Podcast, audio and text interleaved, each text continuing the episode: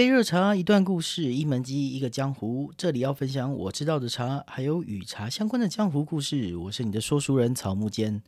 哦，现在第五集了。第五集要延续的话题呢是第四集台湾茶的产区啊，第二部分。好，台湾茶的产区，我们在上集介绍到了台湾茶的产区有北部茶区、桃竹苗茶区、东部茶区、中南部茶区跟。高山茶区，我们在第四集的时候聊到了北部茶区，还有桃竹苗茶区跟东部茶区。接下来，我们在这一集要讲的是中南部茶区，还有高山茶区。那我们现在开始今天主要的题目之前，跟大家聊一聊，最近朋友都好吗？因为现在是二零二二年的一月十四号，最近天气真的是比较寒冷。常常听到外面救护车的“嗡一嗡一”的声音，表示有人的身体又出状况了。最近因为日夜温差大，所以身体真的很容易有一些毛病产生。大家要做好保暖的工作。天气冷的时候，我们手边可以准备一些温水或是热茶，时不时的喝个一两口，除了让我们的身体啊不要那么缺水之外，还可以感觉比较暖和。有的朋友会问说：“那天冷的时候有推荐喝什么茶吗？”其实这个也就看自己的习惯。不过天气冷的时候，我们可以喝一点有焙火的茶。为什么呃要推荐喝有焙火的茶呢？因为第一个茶呃喝起来感觉会比较暖和一点，因为它有火的香气。那有哪些茶有焙火？当然，最常听到的就是焙火的乌龙茶，或是焙火的高山茶啊，铁观音啊。当然，铁观音它有做的比较轻的，这时候你就要挑焙火重一点的了。那还有一些呃文山包种，它也会去做焙火的工艺。那这些茶拿去做焙火之后呢，它的滋味真的非常的不错。有除了它原本茶叶的香气之外呢，还有一个火香。就是我们讲工艺香的味道在上面啊，工艺香加上火香。那你说有些人他不喝这些茶，他必须得喝普洱或老茶，哦，或是六宝，那当然都很不错。那记得你热热的喝，其实这种天气热热的喝茶其实最好了。第一个，它热热的喝茶的时候，茶的香气比较明显啊。再来，它可以温暖你的身体。所以，如果有需要购买茶叶的话，可以在本节目下方的资讯栏上连接进入我们的官方网站，并且在上面购买我们推荐的茶品。有任何问题，也可以在官方网站留言通知我们。好，我们现在回到我们这一集的主题。我们这一集的主题现在剩下两个茶区哦，啊，中南部茶区还有高山茶区。中南部茶区包含了哪几个地方呢？啊，有。南投啊，嘉义啊，台中、云林、高雄跟屏东。好，从南投开始啊，我们大家常听到啊，洞顶茶了，呃，松柏长青茶啊，山林溪高山茶啦，庐山啊，玉山，还有红茶啊，鱼子的红茶都算是南投的茶区。南投茶区啊，再细一点跟大家讲，比如说。呃，在竹山啊，竹山，竹山有容易听到什么茶呢？的像是龙凤峡啊、山林溪啊这两款，呃，就是很具代表的。再来，如果你到民间啊，民间南投民间这个地方呢，有一个非常产茶非常大量的一个地方叫松柏岭。松柏岭当然，呃，它种了各式各样的茶的品种。但是它有一种品种是大家最容易接触到的，叫四季春啊，四季春。它当然除了四季春之外，金萱了、翠玉了，哦，那个清新乌龙那边都有种。但是它那边种植量最大的，我我知道的啊，应该是四季春。哦，你在手摇杯店喝到四季春，都很可能是从啊民间宋波岭出来的。好，再来南投的鹿谷，鹿谷呢，呃。自早以前就是洞顶乌龙的产区啊，洞顶乌龙产区。那洞顶乌龙产区在鹿谷呢，又分三个重要的地方，一个叫张雅，一个叫凤凰，一个叫永隆。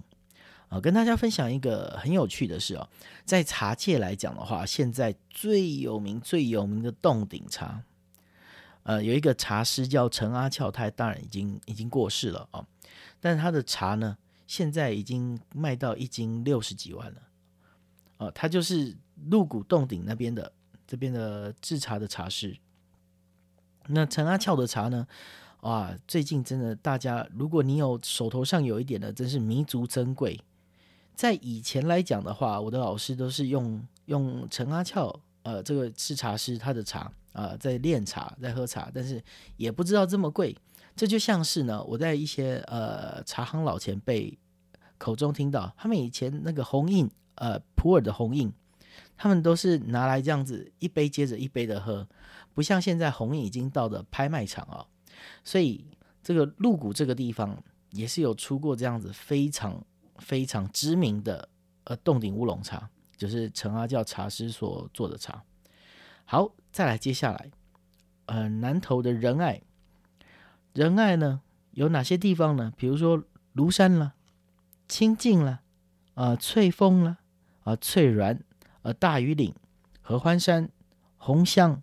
良久、华冈啊，你说这些地方，哎，我这些地方的茶我都喝过啊，真的滋味都挺好的。但是其实喝茶最重要呢，第一个当然是产地，第二个就是制茶的人，他想这把这个茶做怎样的一个表现，所以其实这两个都很重要的哦。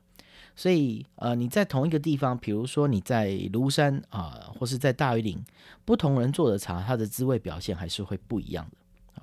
那再来还有南投的信义，还有南投的鱼池啊，鱼池鱼池最重要当然就是产红茶了。其实，在台湾现在，嗯，什么阿萨姆红茶啦，啊，红玉红茶啦，很多都产在鱼池这个地方。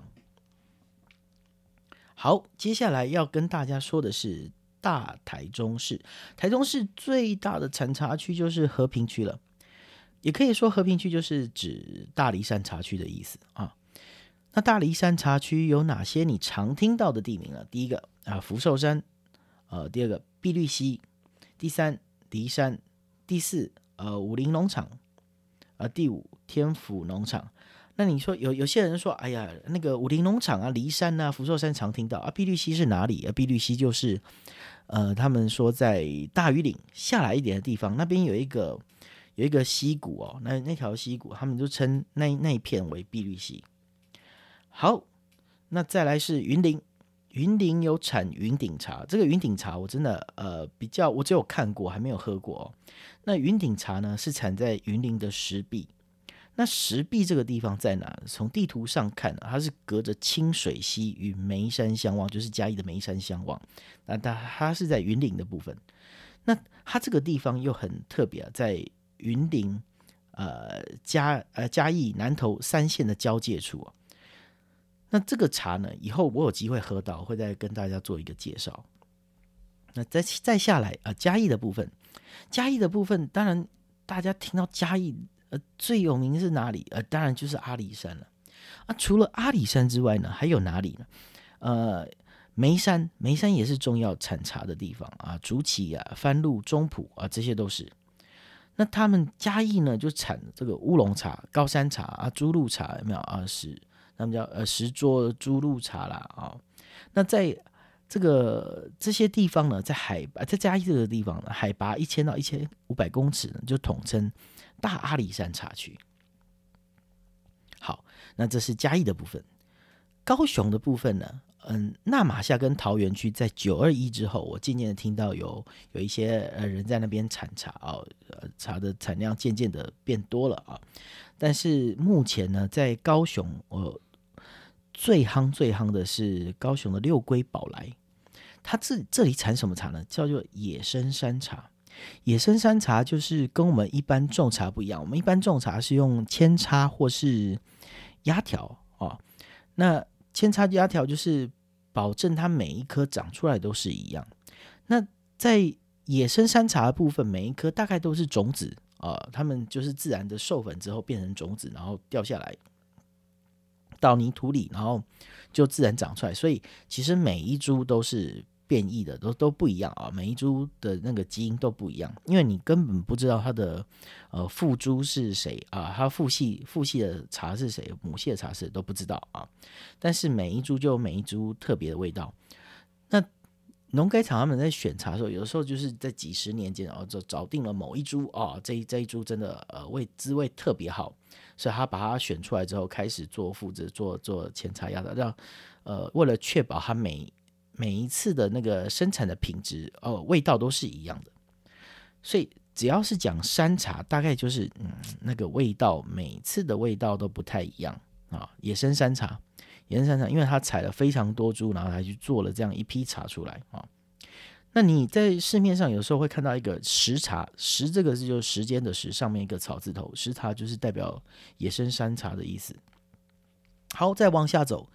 到了屏东的部分了啊，屏东的部分当然我们知道最有名的就是港口茶了。港口茶，那屏东这些产茶呢，大多产在哪？在内埔啊、山地门啊，还有满洲一带啊。那港口茶呢，喝起来带有一丝丝海的味道，我真的喝过，哎，真的有带一丝丝海的味道，而且它茶叶的表面也有雾雾的感觉啊，是一款很特别的茶。好，这边呢，大概就是中南部茶区。的一些概况，那再来，我们刚刚讲了，除了中南部茶区，还有一个高山茶区。高山茶区只是茶开厂，它将海拔一千公尺以上的茶产区集合起来啊，包括玉山呐、阿里山呐、雪山呐、啊中央山脉、台东山脉，把它集合起来。所以，所以你看啊，它这边的它这边的说明就很有意思啊，还要把海拔一千公尺以上的茶产区集合起来。所以呢，你要知道什么叫做高山茶？什么叫高山茶？其实，在比较严格的定义啊，不能说严格或宽松。其实大就是你必须要叫高山茶，你必须得海拔一千公尺以上，你知道吧？好，你一千公尺以上的地方，你才能叫高山茶。你八百都不能叫高山茶。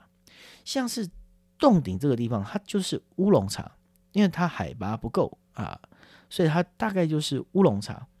那你要叫高山茶，就必须得海拔一千啊，那一千以上，所以他把这个高山茶区呢，一千以上的高山茶区再独立出来说一个高山，其实大概就是，呃，呃呃那个那个南投地区啊，台中地区啊，甚至是一些呃呃比较雪山山脉，像我们之前讲的很多呃，在北部茶区里面，有些是在雪山山脉那边的。的茶区，他都把它叫成高山茶区。